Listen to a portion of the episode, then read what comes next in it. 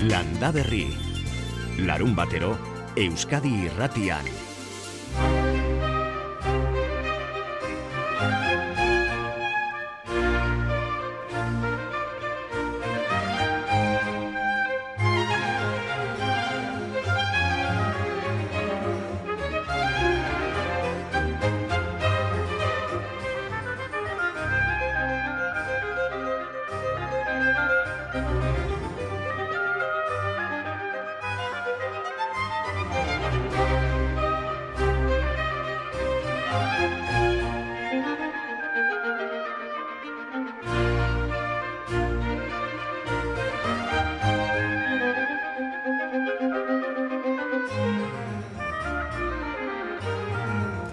Igotz alkortak esandako guztiak hementxe gaude bai, landa berri noiz hasiko zain eta zuen esperoan beti egoten garen bezala. Egun onden noi, landa berritik aitorra zeluz eta bion partetik. Eta gaur bidaia labur bat proposatu nahi dizuegu hasteko ustaritzera, antxe hasiko dugu gaurko saioa. Joana Peroten etxaldean, instalatu berria da, baionako gazte hau, gazta egiten du, hauntzarena. Xauri! Xauri! Are, Xauri! Beraz, ustaritzen gira ajauntza auzoan eta gira ustaritze senpere eta jangoitza artean, senpereko oiana aintzin, ateetan, oianaren atean gira. Apalaga basegia. Eta zergatik eta nola erabaki zuen joanak ona etorri, hauntzak ipini, gazta egin, eta untzekin, eta untzetatik bizi. Ba, untzak hori duela kasika urte hori nuela buruan, aspaldi, gero banekian pausa handi bat zela mm, ba, munduan uh, instalatzea. Beraz, atxikitzen nuen hori buruan, joan nintzen formatzera, lan egitera beste basegi batzuetara. Eta duela lau urte hasi naiz, ba, lau urte pixkat gehiago, bost, sei urte hasi naiz uh, lujen txekatzen. Ni baionakoa naiz, beraz, uh, sekatzen nuen baiona inguruan, baina ez da egesa. Eta hori, e, hori luj hori erori zen, uh, egiko etxeko lujak dira, beraz nik alokatzen ditut. Eta hori ikusi nuelarik, uh, kasik erdia oianetan da, beste erdia pentsetan, hauntzen bikaina zen. Eta hauntzak zergatik hautatu dituzu, Joana? Bo, astapenan nahi nuen uh, lan egin uh, sasoiekin bizi zen zerbaitekin, gero baratze gintzan eretzat sobera zaila atxemaiten nuen. Uh, eta animalien, animaleekin, bo, ne, uh, behiak, uh, behiekin sobera hundiak dira, nintzen bati ikusten behiekin lan egiten. Ahdiak, bo, sobera ikusten nituen.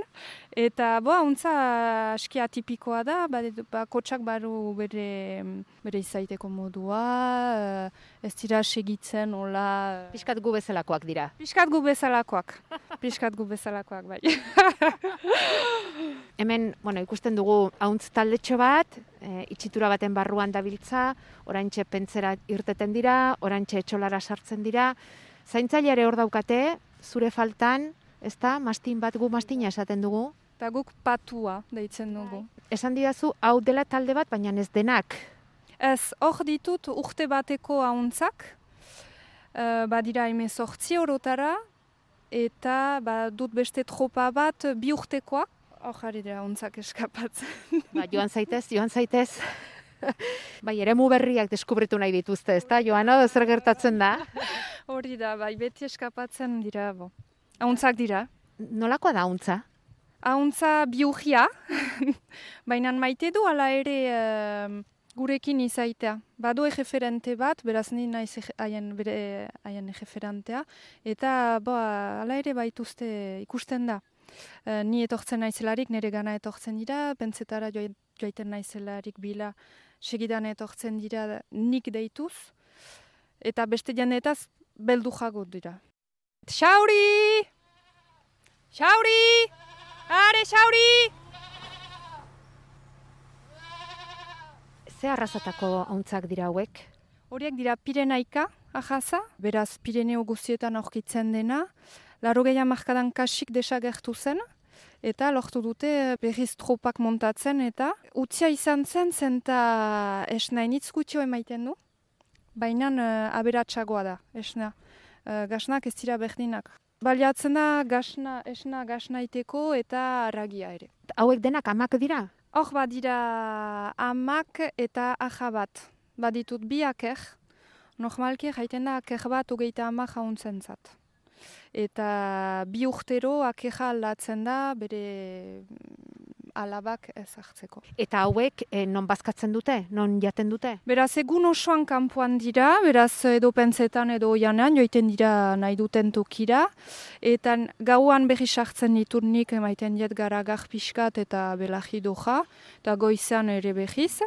Baina bestena egun osoan eh, kanpoan dira, euria iten nudelarek idekitzen diet ere, atorratzen dira ala ez, haiek ikusten dute. Soportatzen dute aski egeski euria ere. Eta oianera ere joaten dira hemendik, bai. ez esan dugu senpereko oianaren ondo-ondoan gaude, eta esaten dut, hauntzari gustatzen zaiolako, ez da, alako oian edo sastraka, eta pentsetako belar erresori. Mm. Ez dute maite ez.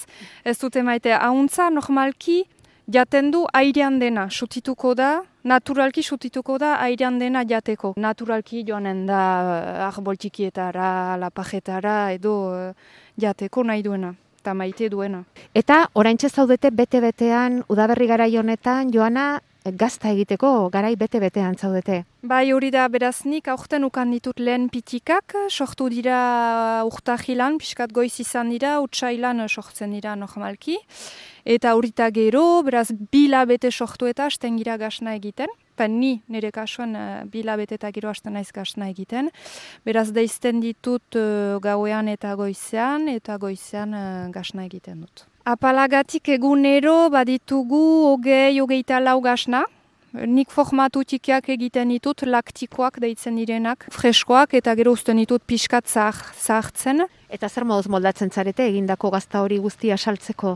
Bonik ez dut gaz nahi nitz uh, aurten, beraz joan naiz pixkat uh, ikusiz uh, zer emaiten zuen. Uh, merkatu bat egiten dut uh, igandero, ziburun, eta gero uh, denda txiki batzuetan saltzen dut. Eta ongi? Bai ongi, biziki ongi, ba, ba, bai biziki konten naiz. Uh, bada lantzekoa gero, ni konten naiz gasnak politak bait, baitira eta bon, ez dira txajak. Baina lantzekoa da ere, nahi nuke gauza batzu zehaztu, et freskoak direlarik, hori ez, ez da alatzen al.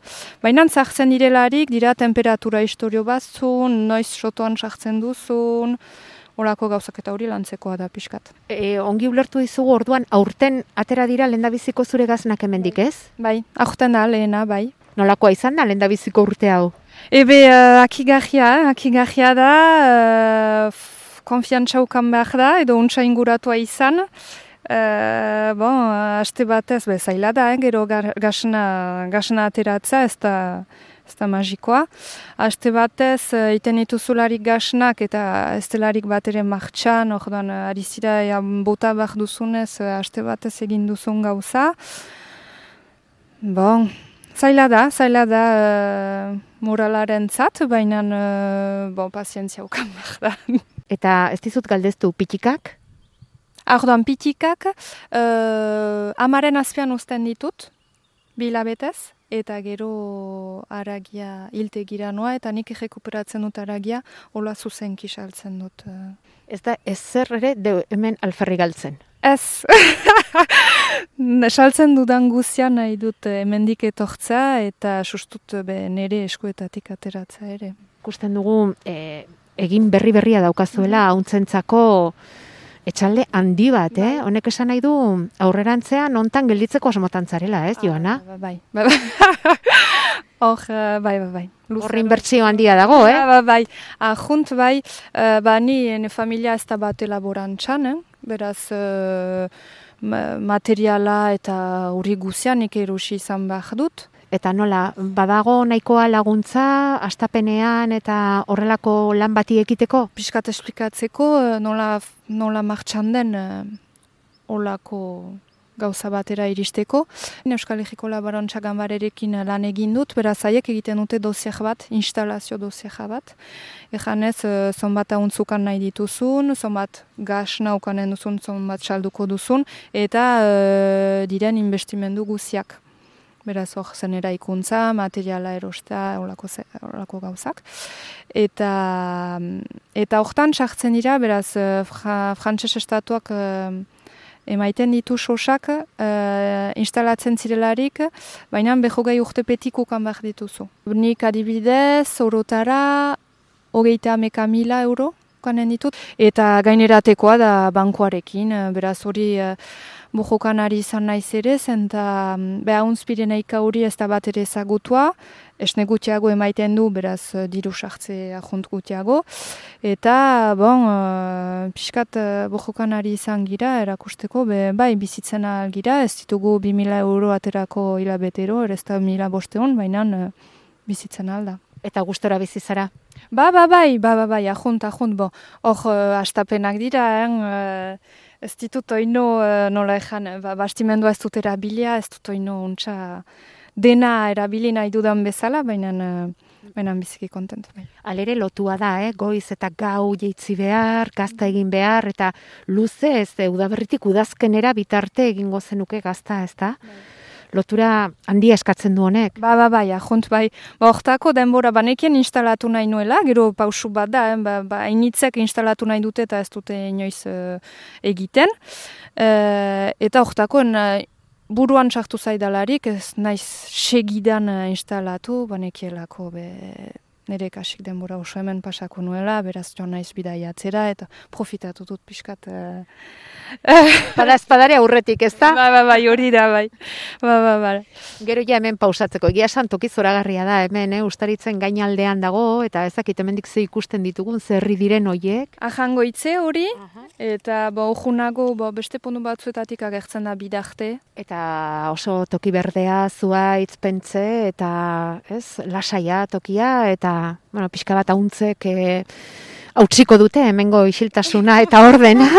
Orain desagertu egin dira, nora joan dira? Bai, joan dira ujunago, edo eskapatu behiz, edo janera, gero maite dituzte hor, aiz ostuak eh, jatean.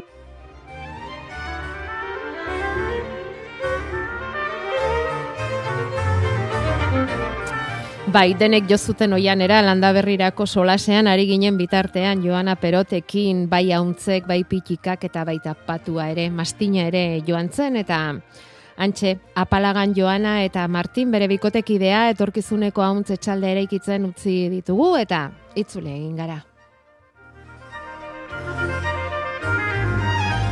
Hauntz Pirineikoak esan digun, Joana Perotek bere hauntz taldean eta hain zuzen ere gaur hauntz Pirineikoaren eguna dute arabako beranbion, amurrioko auzoa da beranbio eta angoxe garrastatxuko ermitan hitzaldi antolatu dute iluntzeko zortzietan, arakapri elkarteko kideek, hain gutxi ezagutua den hauntz pirineikoari buruzko jardunaldia dute. Bere eguna osoagoa izaten da urteroko berangoko hauntz egun hori, baina badakizue pandemiak hitzaldi horretara ese mugatu du aurtengoa.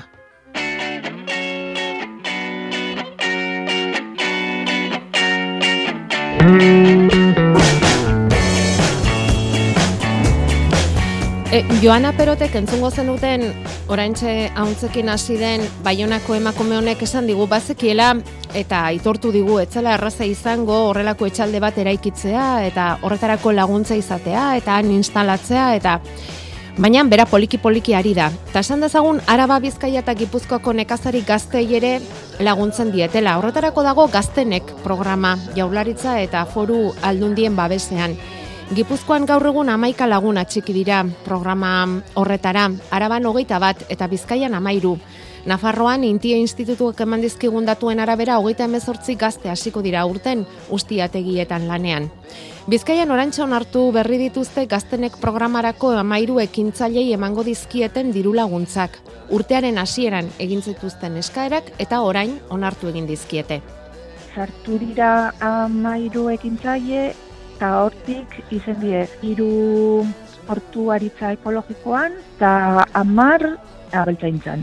E, abeltzaintzan izen dira bie e, arrautzetako e, gazti askuntzan, beste hiru esnetako ardi askuntzan, beste kasu bat izen da barazkio askuntzan, Izmene agirrek eman dizkigu Bizkaiko ekintzaile gazten ezaugarriak.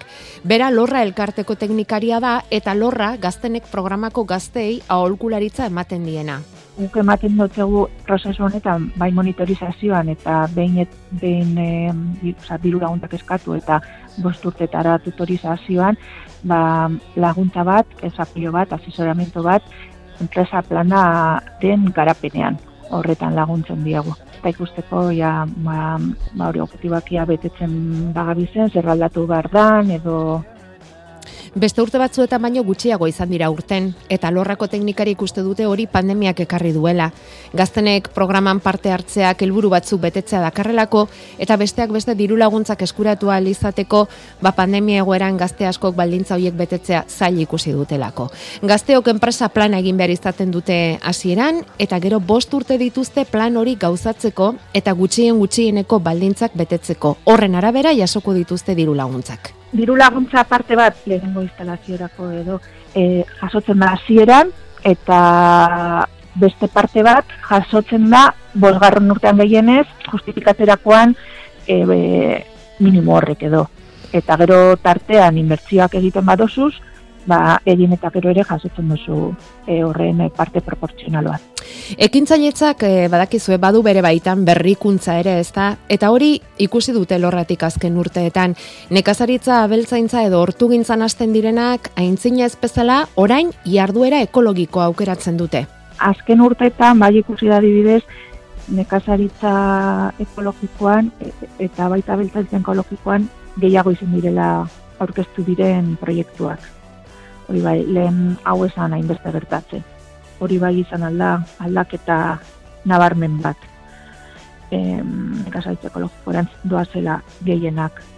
E, bestetik, ba, badau aktivitate holan e, barriren bat, adibidez, lehen e, barrazki askuntza esan, e, esan egiten, orain bai da, edo perretziko askuntza, edo Amairu proiektuetatik aurten aurrera joko duten amairu proiektuetatik zazpi etxetik eh, dakarten ekazaritzarako joera, belaunaldi aldaketari erantzunez. Honetan jarraitzen dutenak izaten dira abeltzaintzako kasuak. Zemeak edo jobak edo lakoak hartzea guztiategiaren ardura hori da.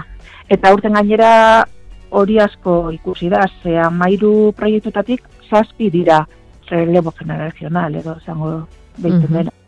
Hala ere, aurten, abeltzantza ez besteko bi proiektu berritzaile ere izango dira martxan bizkaian, barraskilo aztegia eta xitake berretxikoen landaketa. Landa berri. Bederatziak eta hogeita iru minutu dira oraintxe eta eriotza baten berri ere eman beharran gaude gaur landa berrin Alberto López de Ipiña hilda. Arabako slow food mugimenduaren bultzatzailerik handienetakoa bera, urte askoan elkarteko presidente izana gainera, bapateko gaixotasun baten ondorio zila irurogeita bat urterekin, ofizioz abokatu, foru aldundiko langile, baina afizioz sukaldari eta bertako elikagaien maitale handia.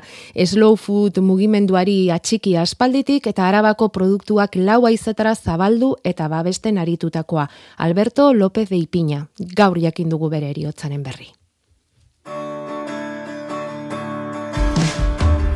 Ez zuen inoiz ikusi Itxasoan olatzurik Ez zitzaion hainitxusi argazkitan ikusirik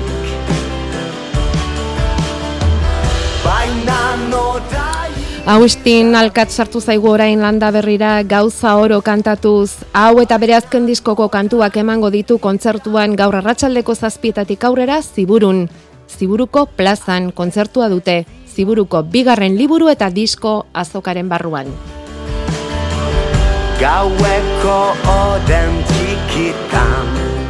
Amarretan zabalduko dute Lapurdiko kostako herri horretan liburu eta diskoen eskaparatea eta zortziak arte segiko du. Egun osoan zehar gainera idazle eta musikariak bertan arituko dira euren lanak aurkezten eta guri begiak joan zaizkigu arratsaldeko laurak eta laurdenetara.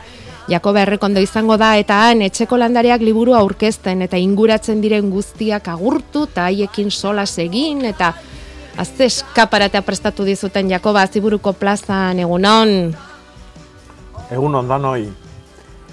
Bai, bai, ba, gaur e, ziburuko e, liburu eta diska azokan, ba, bueno, ba, iaz durangon izan ez genduna, ba, aukera izango deuan, ba, bueno, herriko plazan. Bai, egun guztin izango da azoka eta liburu mordoska bat aurkeztuko da, eta tartian, ba, etxeko landariak gure azkeneko liburu bai. Bai, bai. Bueno, eta bertara inguratzen direnekin ere solastuko zara, eta galdetuko diezu, eta galdetuko Bai. dizute, eta liburuaz aparte izango da, ez?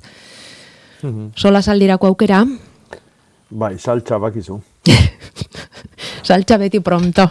Bueno, gero badakizu, Bai, egualdetik e, Ipar Euskal Herria joateko errezena txerto hartutakoek izango dute, hoiek nahikoa izango dute agiri hori erakustearekin, gainerakoak eta bereziki hogeita mar kilometrotik aparte edo gehiagora bizi direnak PCR negatiboa erakutsi beharko dute, eh? Hori da asteazken honetatik aurrera indarrean dagoen neurria. Eta jakin nahiko nuke Jakoba ziburutarrek eta oro har lapurtarrek nola esaten dioten txomin belarrari. Zuk ezagutzen duzu txomin belarra? Buf, bai, Ez, jakintzazu nola esaten dioten. Ja, jakintzazu. Guri... Guk barrabasa deitze jau. Ah, barrabasa da. Em, Juan Beste Atxirikak... batzuk lekeitio belarra, Bai, hori beste batzuk aulestia potro den. belarra. Bai. Ja, Hmm. e, kontua da hau belar txarra dela eta inork ez dio bere herriko izenik jarri nahi, ez? hori, hori da Ez, bintzat... lekeitio belarra deitzen zaio, ba, beak, e, badirudi, lekeitiotik sartu zala Euskal Herrira belar hori. E, Juan Atxirikak Facebook ez esan baitigu muruetan bermio belarra esaten diotela. Bai, eske, karo, bakizu, geho belartxarra, Hori ba, edo belartxartzat hartzen degunian, ba, bai ba. E, batago ez dia egozten dio. Hori, hori, eh? gurea ez da zuena Ba, da. gaur ezta? goitzien Instagramen ikusi dut, e, sukalde kontutan da ibiltzen dan emakume batek nola jarri duen e, be- berak belar horrekin egindako ensalada bat. Ah, bai, eh? Bai, Ikusi? eske jangarria da, bakizu belar txarrak danak diala, ba, txarrak diala bere onurak topatzen dizkiogun arte. Hm. Orduan belar ona bihurtzen da. Eta hau, bueno, e, bere izen zientifikoa oxalis acetosella da, oxalis da, ba, bueno, ba, kristal berezi batzuk sortzen ditun produktu bat daukalako, eta ezin da a, egunero eta gehiegi jan, eh? eta acetosella da, ba, ospin puntu badulako. Orduan, ba, ensaladatan, ba, bere osto, biloz formako osto berdioik, ba, oso oso bizi puntu dotoria emate die platerai. Bai. Ikusten, ikusten. Bueno, ba, badakizue, txomin belarra, bermeo belarra, em, lekeitio belarra, edo dena delakoa, barra basa, ba, probatu. Hmm. E, Jon, antzera dabil, errukularekin, Jakoba, zeztuk emandako Bai. aholkuekin, atera du errukula bere baratzean, lortu du, baina orain ez daki biltzeko moduan daukan, ala ez daukan, batzoi lorea ere atera omentzaie, argazkia bidali digu, zer esango zenioke? Azteko ja lasai jaten edo zer? Bai, noski, noski. Rukula e, zerba baliz bezala xe, ostos-osto biltzen da. Ez da, e, ba, bueno, batzuk letxu bare alaxe jaten dute. Bai. Eh, ostos-osto. Bai. Baina generalien letxuai lepua mozte jau eta osua jaten dugu. Hmm. E, errukula ez, errukula ostos-osto. Eh? Orduan, ba, bai, aspalditik ja, jateko moduan daude errukula hoik. Eh? Bildualdi bakoitzean, ba, landare bakoitzai, ba, osto batzuk kendu, eta berrik botako ditu urrungo bildualdiako. Loretzen danian nola hemen argazin ikusten da bezala, ba, loriak beak ere janditzakego, ensalada, noski. Mhm. Errukula barra basa, zen txalada dotorea prestatu behar dugun, asteburu honetan. Ez dakidana da, em, bueno, eta, eta bota diezazkiokegu, era berean, berakatzak, entsalada horri. Behiratze gertatu zaien, ai, alde egin dit, mezuak. Txoin, eh? Em, hau izango da. Ez naiz, hemen, hemen.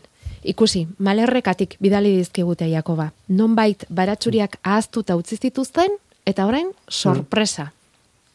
E, mm, baratzuri buru ederrak eta ale ederrak topatu dituzte erreka ondoan duten lur mutur batean. Legarra da lurra, diote, konpostan hasten diogu, eta ia ze gehiago egin dezaketen lur hori hobetzeko. Kevin eta Lolik idatzi digute malerrekatik. Zorionekoak Ba, eurak, eh, az, ze baratzuriak bildu dituzten. edozein gauza pentsatu behar dute lur hori arrotzeko eta e, lehortzeko. Eh? Hori da baratzurile gustatzen zaiona. Orduan lurra altxatzia, e, silize ondarra nastutzia, e, altxatzia, hm? hau da, zerbait jarri bueltan eta e, lur hori goratu, eh? orduan e, lur maila arruntatikan altxatzen den neurrin lur hori lehortu eta arrotu egiten da, edo tontor bat egin dezakegu, eta tontor hortan landatu e, baratsurik bezala, ba, tipulak eta lehortzaliak dian landariak. Hori izan beharko luke helburu ba. Orduan, e, beak ikusi behar dute, zer, zenbateainoko aukera daukaten, ba, olako, olako materialak edo lan horiek egiteko. Eta gero, ondo, ondo, ondo, ondutako luarra. No? Hau da, teorian baratsurileak ez du ongarri organikoik bier, ez du plus hori bier, baina baratsurileak kentzen degunean urrengo urteko baratsurila jartzeko orain ongarritu beharko genduke lepo lur hori. Eh? Ongarri asko eman eta ongarri horrek beak ere arrotzen du noski. Eta bizitu egiten du lurra. Eta berakatzak ateratzeko egun hauek egokiak dira eta ondo gordetzeko ze hori ere galdetzen digute Jakoba batzuk sorpresaz mm. bildu dituzte, baina beste batzuk e, zai daude, berakatz horiek biltzeko, baratzuri horiek biltzeko, eta jakin nahiko lukete egunika proposenak zeintzu diren. E, nik zalantzai gabe hilberan bilduko nuke, batez ere zildu gabe edo e, e, geho alia e, jasota da kauntokin ozitu gabe e, mantentzeko alik eta luzena, ba, hilberan e, bildu beharko genduke eta hilberako lurreko edo sustrai egunetan izango litzake onena. Eta horiek izango dira datorren asteko ostirala larun bata eta igandia. Eh, hiru egun horiek oso onak izango dira baratsurik atera eta jasotzeko baita tipulak ere. Hm? Hau da, jaso eta luzez mantendu nahi ditugun horientzako. Eta sustrai eguna direnez, azenarioak ere bai, ez? Adibidez? Bai, baina bueno, azenarioak ez ditugu jasotzen. Ja, ja, ja, bilduala, bilduala konsumitzen ditugu, bai. egia da. Bueno, hilberan gaude, beraz, hmm. entzun diozue, Jakobari, gaur bertan sartuta hilberan egongo ginateke, eta sustraiegunak datorren ostiral larun bat eta igandea. Hmm. E, hilberan, hilgoran, jargi bete, edo ze momentutan, beti gure zai, larun batean ordu honetan, Eta gainera galdezka dauzkagu, ze ordutan izango da pello zabala? Ba, bederatzi terdietan, saiatzen gara puntualak izaten, baina askotan egia da ez dugula lortzen. Eskerrak bera beti horregoten den. Egunon, pello! Ba, egunon, egunon. Zer moduz gaude? Ondo, ondo. Ondo. Gaur laino Lainopean, lainopean, bai, bai, bai, da. Baina otzik ez? Ba, ez, ez, ez, ez, dugu, zeru ez dugu ikusten, baina ez dugu partik laizter. Otzik ez eta lehor, pello? Bai, hoi da. Lehor, lehor. Busti punturik ez dauka, eta, bueno, bueno. Eta? Ba, eta zer bueno, dator? Ez dator, la koska undirik eta ez dator. Aizerik eh, indarzu xamar ez da ibiliko horrek e, bastarrak pixka bat zehatzen ditu eta nahazten du baino.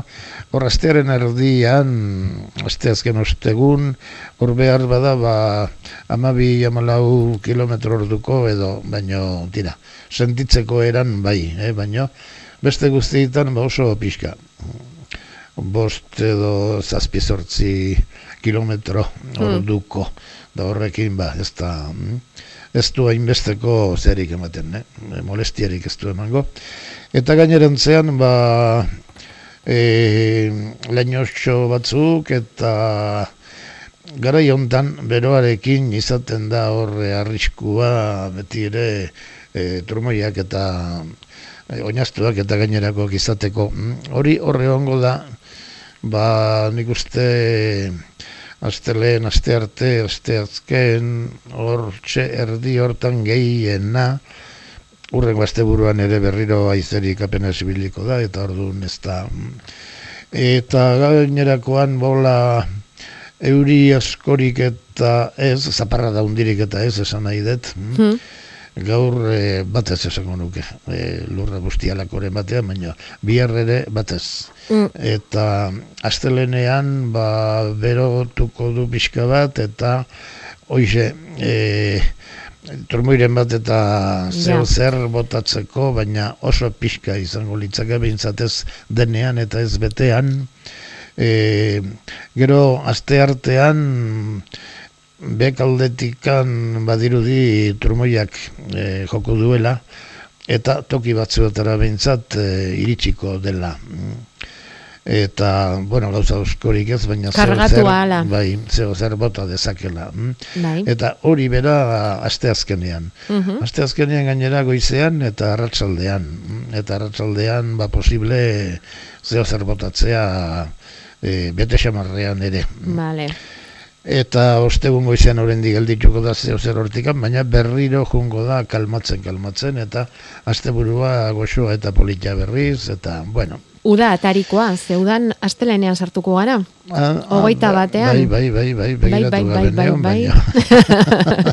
Goizaldeko bosterdietan edo. Anda, Zu igual egongo zara esna, beste batzuk ez, Bai, baina bueno. ala diote, ala diote adituek. Baina, Le- bueno, hortaz Leioa zabalik eukitzet eta orduan aixe esnatzen aizola konta, baina bai, ez da, osea, koska txiki horiek bai, Bai, beti ere aste erdian, eh? Vale. eta Mm. ba hori, erreparoan ibili behar Bai, bai. baina goxo, temperaturak ere ba ez dira pasatzen ez berotara Mhm.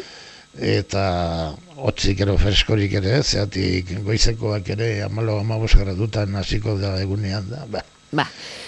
Udaberria ongi errematatzeko moduan, euri pixka bat gehiago egingo balu hobe, baina momentuz, ba, aste erdi horretan, bai, eh, tarteka ekaitz giro aste arte, eta- aste azkenean bai. izatekotan ere. Eta denean ez da izango, baina, Mhm. a ber, suerte daukanak ba izango du. Bueno, Pello, ba, mm, esan duzu erreparatu egin behar, lan hori zuri utziko dizugu, eh? Eta gaur sortzi kontuak eskatu, beti egiten dugun bezala. Besarkada handi bat. Konforme, bai, segi Agur. ondo, bai. Bueno, Begoña, Bai, egunon. etorri zure txanda data egunon, etorri landa berrira. Bai, bai, arrezongi, ongi, zorionak, eh, programaz. Eskerrik asko. Bai. Zai daukazu Jakoba. Bueno, ni nahi nuen nin galde moduet, ja, azeri buztana, badiren mota bat baino gehiago. Bai. Zerentan izautzen dutena da, alako mm, landare pompoix bat guri guri guri bet. Bai. Eta beste bat kusten du liburu batean, izpi bat, Bai. izpi bat, haunitz izpikin, ez? Osea, Bai. kon, tontorra eta gero Bai. bastearetara darfin betzokin. Hmm. Hoi ikusten du liburuen orden bagin nuen nola ez da bai da duda pixka bat. Mhm. E, zuk esaten dezun hori erabiltzen da tratamentutan, eh? Ah, ni pompoxoi ez? Bai, hori da. Bai guri guri bet. Bai, potxolo potxolua betik Pot- hasi eta goraino. Hoxe, potxolo, Eh? potxolo, adarka, adarka, eta Hori da. Bai, eh? bai. Dau- dauzka mailaka bezala, Bai. adarrak buelta guztin, eh? zilindro hola, bat osatuz goraino. bai, eta gainera da pompoxo. Bai, bestia da txorrotxa baliz bezala. Hoxe, hoxe, bai, Bai. eta hemen errekalazterian eta pile bat badago. Hmm. Eta, bueno, bai. badoantza, eh, badoantza, baino da gogorrago eta Bai, non Begoña, bai. nondik ari zara, mesedez? ni erratzutik, Erratzutik. Hmm. bai. Mhm. Eta zueke azeri buztana esaten diozue. Azeri buztana, baina hemen azeri buztana erten diogu, eh? Eta Nola? azeri buztana doike, azeri buztana, azeri buztana erten Pu- dion guramak eta. Puztana, P, Perez. Bai, Bai, baina, bueno, azeri- Ondo, antzeko, ondo. azeri puztana, bai. Azeri buztana erten Mm. ginoen guk hemen, baina, bueno, hemen ikusten du liburuen eta buztana eta hortako erratzen. Ta nahi zenuen argitu. bai, Ba, bueno, hola. Ta argitu zaizu zalantza. Bai, bai, argitu zain, Bueno, nahi ba. jakin bat, baina gehiago bat ziren motak. Bai. Edo, Ba, Bai, bai, segi, segi zeurearekin, Begoña. bai. Eskerrik asko. Bai, eskerrik asko zuei, eh? Ondo segi, Bai, besarkada zuri, handi bat erratzura. Berdin, berdin. Aio. Aio. Eta ermura ere bai, beste bat, zergatik ez, patxi hemen dabil, anaiak ekarri dio kubatik guaiaba, eta ze, Jakoba, noiz landatuko luke, noiz sartu, hortxe bidali digu guaiaba erdi banatuta eta aztiak bista-bistan dituela, aragi zuri-zuria eta kanpotik berde, hola, koskatsu bat. E, landaria esango da, ezta? E, argazkian fruitua agertzen da. Ja. E, eske ez, e, ez dakit. Igual ulertzen. igual hasia egin beharko du. edo landarea, ez dakit uste dut, gaur berean bidali digu, lengo astean ere bai, ea entzuten ari den eta argitzen digun, ze landaretik erresago aterako litzaioke? Noski, azietatik lenda bizi landarea, lortu beharko luke ez da? Hori da, bueno, azila balima da kontu ba, eh, inbierdu, ba, aziloi fruitutikan ah, atera, lehortu, toki ilun batian, ontzitxo batian edo sartu, eta toki fresko batian euki, kanpuan. Eh? Eh, hotza sentitu dezala, lasai asko, eta gero, udaberri etortzen danean, udaberri usatia etortzen danean, ba, otxaile aldi hortan, baina erein, toki gozo batian, e, eze mantendu, eta eh, hortikan aterako saioz landaria. Azia dauka, eh? Azia dauka, ez da landarea. Beraz, esan Ja. duzun prozesu hori guztia egin, eta datorren da. otsailean landatu beharko zenuke landare hori edortan. Erein, erein azila. Ah, azia lehortzen eduki orain eta e, otsailean Erein, bai. erein. Ah, bale, bale, bale. Bai, ja, hemengo ziklota oitzeko, hemengo Claro, udaberria claro. Bai, izango bai, bai. luke gainean, eta orduan ernetuko litzake, bai. Mhm. Konforme. Ulertu duzu ez da? Mila esker dio, bai. Josek ez dakit esan nahi digun, galdetu nahi digun, edo bota Jose egunon. A ber, egunon. Egunon, Bai. En, baina, baina eta bada kanpoan etxeko oain alda gara igonena. e, ereiteko? Bai, Ba, bueno, ere, ereiteko beti hobia da hilgora, baino, e, ja inai balima edezu, ba, e, urrungo hastian egin dezakezu, baino nik itxoingo nuke hilgorara. eh? Oso egun ona izango da hogeita bosta, Beda, San Juan egunan arratsaldia, hogeita laba, hogeita bosta osua eta hogeita sei goitza izango dira onak, baino onenak izango dira hogeita bosta eta hogeita seia. eta bestie pipera negutegi txiki baten ipitzeko zer, oain gara igona o noiz? Baino ze jarri nahi dezu? Piperra. Pipera. Piperra. Bai, Bai. bueno, piperra ja muitu behar da, eh? Ja, eh, garaia pasatzen nahi da piperra landatzekoa. Orduan, eh, landaria jartzeko oain hilbera oso ona da, eta egun onak izango liake datorren aste hartia, aste azkena eta osteguna. Ama bost, amasei, amazazpi. Hoi ja, landatzia dalako, ez da ereitia. eh? Aha. Eta badauke ikusi zer za ikusi hilberak eta hilberriek. Horla itxugo garaian. E, hilberria izango litzake, ilargia haunditzen nahi Bai, danean, hil gora eta hilberak. bai. Eta gero aparte izango liake hilgora eta hilbera. Eh? Bai, E, a ber, hilberriak beti lagundu egiten du baitare. Pikin bat esango genduke. E, oso gutxi. aha, Eh? Oso gutxi. E, nik horri ez nioke behidature ingo. Eh? ah, Garrantzitsuena da hilgora hilbera. Eh? hil, hil gora hil bora. Bai. Eta hori zer esatea, e, hil gora hori, en aurreneko... Hilgora da, hilgora da, e, ilargilaren orbita goruntz dijoanian. Eh? Ah, Eta hilbera da, ilargilan orbita egunetik egunea beruntz dijoanian, eta horrek dauka eragina. E, ilargilan masa osuak esango genduke. Ez guk zer ikusten diogun ilargilai. ez, eh? No, ja. Eta kalabaza, kalabaza e, azila botatzeko zer? Bueno, azila botatzeko eh, oso behandu da, ja, Ah, e, baino alare, e, bainan egun hoiek beak izango liake egokienak. E, hogeita bost, hogeita sei. hogeita sei. Haze lanak dituzun, Jose, denak egin behar badituzu. Bueno, denbori egin. Piper, baina, baba, e, kalabaza. Badaukazu lan pixka bat. Bai. Ea, ea ongi ateratzen diren. Hori da. Vale. Ondo segi, Bale, ba. Bai. agur, agur. Marillo. Batista, zer diozuzuk? Egunon, Baita Egunon. zurire. bueno, zera galdera enen izuke. Bai. Osi, osinen ure eta azari buztanan uroi non bota bertzaio la- landareai? Zainetan ostoan nola? Beira, batzuk adibidez, die, batzuk esaten die zainetan mote behar dela. Beste batzuk, Hmm. Beste batzuk ostoan, eta zuk esan duzu, bueno, bueno, bueno, bueno, galderi ezaiogun Jakobe errekondori. Hmm. Hau ez da fundamentua. bueno, adibidez, osinura, eh, Bai. eh, eragin asko ditu. Eh? Bat da, landaria bizi berritu eta indartzeko, landariai kemena ematen dio azteko eta eta zaildu egiten du landaria. Eta orduan, hor, hortarako batez ere sustraieta botatzen da. Adibidez, tomatia landatzen degunean, bai. oso ona izango litzake tomate horri emate zaion aurreneko ureztaketa, bueno, eh, ureztaketa bakarrak esango genuke, itxasteko erabiltzen dian horiek, Bai. Osinurakin. Orduan horrek sustraietan ematen dio olako indarra. Beste erabilera bat osinurana da insektizida bezala. Eh? Ba, Adibidez, zorrik tratatzeko. Ostoai botatzeko. Orduan ostua busti behar dau noski. eh? Orduan, Bai. erabilera bakoitzeako daukazu... Oidek, oidek, er, era distintoak. Hori da, hori da.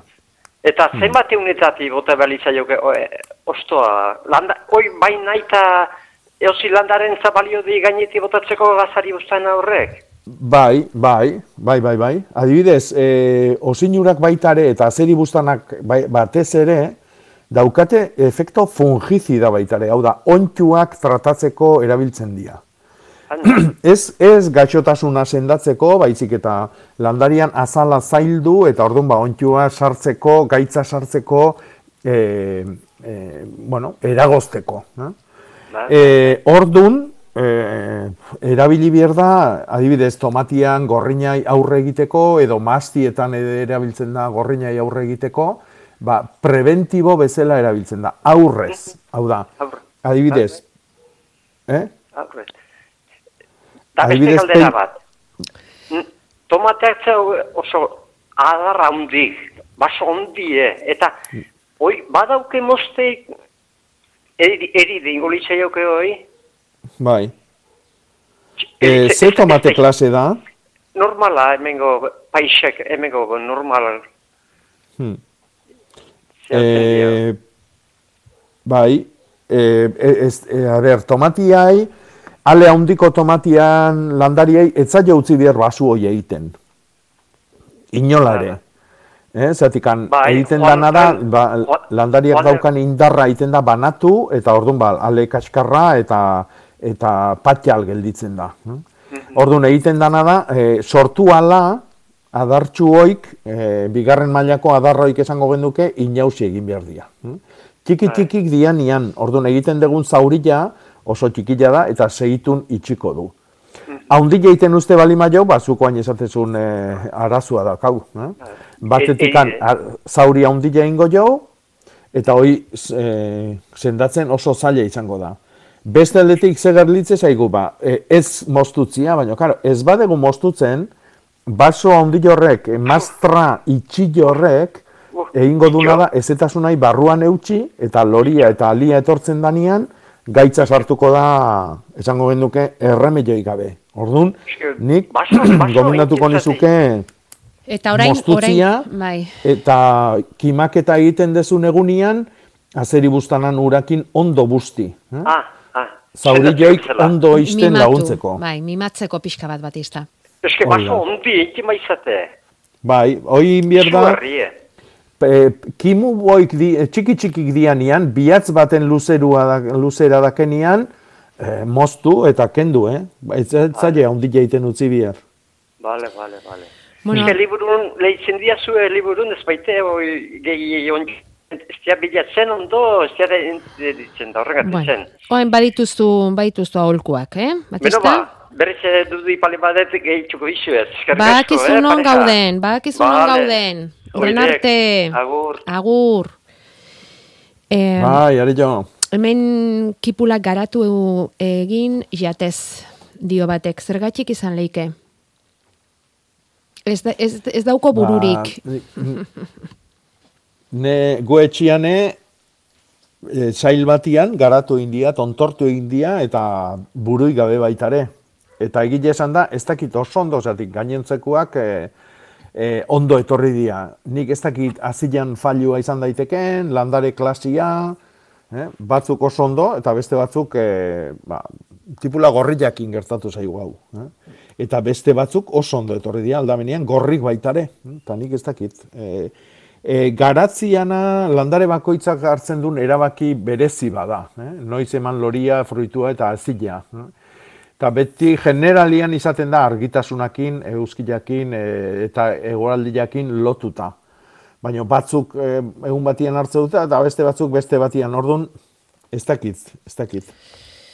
Ba, bueno, ba, ez dakigunean ez dakigula, esan beharra daukagu. Hori da. Mm. Ea, bakarren batek ematen digun arrastoren bat, edo berari gertatu zaion ala ez. Hori da. Beste entzule bat daukagu esan ez, Princess Lilies lorea daukala lorontzian, urras... Ze lore, ze lore? Princess Lilies. Olaxe, Hmm. idazten dan bezala irakurri dizut, eh? Bai, bai, bai, bai. Ez esaten den bezala. Ez esaten den bezala. Eta ez ez baina nola idatzita dator, eh? E, bia- bidali du lorearen em, loreak dakarren em, ba, biltzen duen paper hortan jartzen du Princess Lilies. Bueno, Hmm. Eta hori, ba, ur asko eskatzen diola, eta agian lorontzi handiagoa beharko lukela, lur berria, pff, ezin, hola, esan da ezingo diozu tankera hartu ez da, Jakoba. Argazkia bialiko dizut eta igual hobeto ingo dugu hori, eh? Bai, Bai, ez egingo ze lore klasetaz hitz egiten nahi gehan. Ez dakigu zelorek, bai, bueno, ba, ba argituko dugu. Argituko dugu laster batean. Ez dut uste aste betean izugarretako deskalabrori gertatuko denik. Gero, Zula bai, baina ez dakigu dan, eh, ez dakit, eh? Mm, gero daukagu beste bat, beste entzule bat, metro beteko aguakatea daukana, landarea, eta nahiko luke txertaketa egin. Ez dakit ze ideia iruditzen zaizun, eta eta Bai. galdetzen du e, ze, ze, Hmm. ze enbor beharko luken, ze, no, no, ze, bai, ze landareri txertatu. Ulertu aldia zu galdera? Bueno, aguakate onduai, aguakatia, aguakate ondua txertatzia da honena. eh? Berdina Eh, berdinarekin. Bi- Bilatu beharko du, behai gustatzen zaion klasen bat, e, eta ari e, begi bat hartu, eta ua, ua jarri, ba, begiko txertua egingo daia urrengo hilian, eh? Uztailean eta abuztun egiten da. Orduan, ba, oain egin beharko lukena da, ba, klase ona ematen duen aguakate ondo bat, edo be, lehendikan txertatuta dagonen bat, topatu, eta ari, ari ki- kimu bat kendu, eta haren begila txertatu. Vale. Agenda bidaliko aldiogu, ongi apuntatzeko gauzak. Bai, hartaka txertuk eta noiz egiten dian da, jakingo du, bai. Hori da, kontutan izateko. E, gero, hau, e, hau lertzen diazun, rainutria. Bai, Bai. Bueno, ba, konturatu da, Rainutria geroz, et, japonika, bai. geroz eta gehiago zabaltzen ari dela, eta batez ere, Bai. ari dela zabaltzen, e, errepideak eraikitzen dituzten lur mugimenduetan. Eta ea zer egin daiteken hori desagertarazteko. Eta ea zertan dagoen administrazioa inbasora horren aurka zerbait egiteko. E, bueno, rainutria japonika da, hoixe, ba, japonetik ekarri degun e, landare, bueno, batzuk inbasora deitzen dute, hori nik uste e, batzutan e, gaizki erabilitako e, termino badala, eh? hoi da, ba, nik hitz egingo nuke landare inmigrante bat dala. eh? Gu, gure jokabidiak ekarri duen landariak, landariak dira. eh? Hau da, ba, gure ekonomiak, ba, bueno, ba, batetik bestea, ba, gauza garraiatzeko eta ekartzeko, eta dana e, etxian eukin nahi deu, eta orduan, ba, ga- bueno, ba, hauek ere etortzen dira tartian. Eta gero gure jokabideak e, ugaltzen ditu. Eh, adibidez, ba, e, bete lanak eta bidiak eta egiten dian tokitan azaltze balima da, ba, da, ba, beste nun batetikan, ba, lur bat ekarri deulako hor, kutsatuta dagona, e, bere sustraiekin. Eta, bueno, hau da, landariak erabiltzen dituzten sistemak, ba, bere bizi modua ugaltzeko eta bere espezia indartzeko. E, administrazioak zer egiten duen? Ba, bueno, ba, ez dakit, hori e, bakizu, inbasorak eta izendatzen dian nian landariak, ba, batzuk erotu egiten dira eta pentsatzen dute, ba, bueno, ba, guri jatena ere kenduko digutela. Ja. Nik ez dakit landari honekin zer egin beharko genduken. Egile esan da ez dakit. Hori bai, gure e, ura asko gustatzen zaio eta orduan ba errillo eta erreka bastarrak eh, hartzen ditu, eta bueno, ba, beste landariantzako tokitik ez du uzten. Mhm. Baina, bueno, hori da naturan gertatzen den borroka edo kaosa betikoa. Bai. Ba, batzuk bizi nahi du eta bestia itzala itele eta bar eta bar. Ba, eta beste batzuk ari dira garoa ez ateratzeko zein egun den onena. Horrela hasiko bagina e, garoa ere izango litzateke inbaditzailea, ez da? Bai, baina, bueno, dano gea inbaditzailea, gazteko Mm. gehoni. Bai, E, nahi dugu dana guretzako eta bai. E, garua moztu bai. nahi izunak, ba, ekaineko hilgora oso nahi izaten da. Atzo hoi gaur bukatu dana. Urrengo hogeita bostian hasiko da eta ordun moztu lasai. Eta garua bezala batanak, batanak, e, otiak, asunak, e, kontra daudela pentsatzen ditugun landare horiek, ba, hilgoran moztu behar ditugu. Bueno, gu ez gaude batere zure kontra Jakoba, baina musikarekin inbaditzen ari zaitugu, horrek esan nahi du agurtu egin behar zaitugula.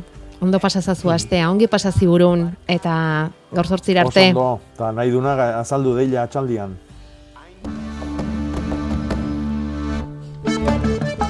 Aste honetan aurkeztu digute Euskal Gatza. Araban, gesaltzainanako gatzagan lortzen den hori, eta Gipuzkoan lehintz gatzagan biltzen duten hori. Gatz hori Euskal Abelduna izango da hemendik aurrera. Euskal Abeldun produktuen zerrendan emezortzigarrena. Eta horrek azken finen, esan nahi duena da, Euskolabel eta Euskal Gatza produktua egosten dugunean ez gerale bakarrik kalitate handiko produktu bat egosten ari, baizik eta gure gizarteari eta gure lan inguruneari eta historiari eta hemen ikusten zuen produktu, proiektu guzti honi bultzada berezi bat ematen diogula. Jaurlaritzako nekazaritza, elikagai eta arrantza sailburua Bitor Oroz, izendapenaren garrantzia zaritu zaigu. Gatz hori aintzinako erara lortzen dute, baina ain- ain- bai ainanan eta baita lehintzen ere. Ainanan haizea eta eguzkia arduratzen dira gatza lehortzeaz eta lehintzen berriz sua erabiltzen dute gatzari ura kentzeko. Angoxe museoko arduraduna da Aitor Larrañaga. lortu dugu ba, gatze mineraletan aberatza den gatz bat eta propiedade oso polita ditun gatz bat egitea eta eta hori oso oso importantea da. Bi herrion artean, eunda berrogeita hamar tona gatz eratortzen dituzte urtean. Orain Euskal Gatza izango dugu eskura, bi gatzagak daude bisitatzeko moduan, ainana gesaltzako gatzarana egunero, eta lehintz gatzagako museoa larun bat igande eta jaiegunetan. Bietan hori bai aurrez bisitarako ordua hartzea komeni da. Eta gatzarekin bateratsu aurkeztu digute Euskal Sagardoa, 2008ko uzta, botellako sagardoa, lepagorria. aurreko uztan esan genduen uzta handi bat izan zala emeretzikoa, hogeikoagatik ezin dugu berdin esan ez, uzta txikiagoa izan da, eta izaera haundikoa aurreko urteakin aldeatuta behintzat, oik izango liake desberdintasunak ez, 2008ko uztai dagokionez. Euskal Sagardoa jatorri deituraren koordinatzailea Unai Agirre aurkezle zela, Miramar jauregiko lorategietan aurkeztu dute 2008ko sagardo uzta. Jaurlaritzako, diputazioetako ordezkariak eta batez ere sagardogileak izan dira bertan. Euneko eun bertako sagarro, sagarraz egindako sagardoak dira, irurogeita amar, diferente, beste berrogeita zortzi sagardogilek eginak. Euskal Sagardoa zerbait baldin bada sagardoa da eta sagardo gileak. Orain gure lendakari deituko jot, eh? Oiana gainzerain, sagardo gile izateaz gain Euskal Sagardoa jatorri deiturako lendakaria da. Bueno, Oiana, sektoreak oso urte zaila bizi du. Oraindik ere egoera zaila da, baina egia esan geldirik ez dago sektorea eta aurrera ateatzeko alegin bizian. Hori da, hemen aipatu dan moduan eh, argi dago urte zaila izan dela eta izan ere hortxe daude zenbakiak, ez da? Hogei milioiko galerak izan ditu sektoreak, iazko martxoaz gero, baina jakin badakigu gure sektorea sendoa eta langilea izan dela beti, eta aurrera ateratzeko esperantza handia dago. Zailtasun guztien aurrean, sagardogilo positiboak izaten jarraitu nahi dugu, eta horretarako udaran esperantza jarrita daukagu. Eta udari begira hain zuzen ere, ik nik kanpaina aurkeztu dute. Ik jatekoa nik Euskal Zagardoa lemarekin. Zagardoaz gozatzeko aukera badela nabarmendu nahi izan dute horrela. 2008tik ari dira Euskal Zagardoa ekoizten, Gipuzkoa, Bizkaia eta Arabako berrogeita zortzi zagardo gila esan dugun bestela. Bat koma bi milioi litro egin dituzte aurten, bi milioi kilo zagarrekin, aurreko urtearen irutik bat hori bai. Guken euska minutu guztietatik agortu ditugu badenak, e, gaur sortzei segiko dugu bederatzeitan zuen zain izango gara, beti bezala landa berrin eta goizean zehar nahi baldin baduzue, amaraunean elkartuko gara.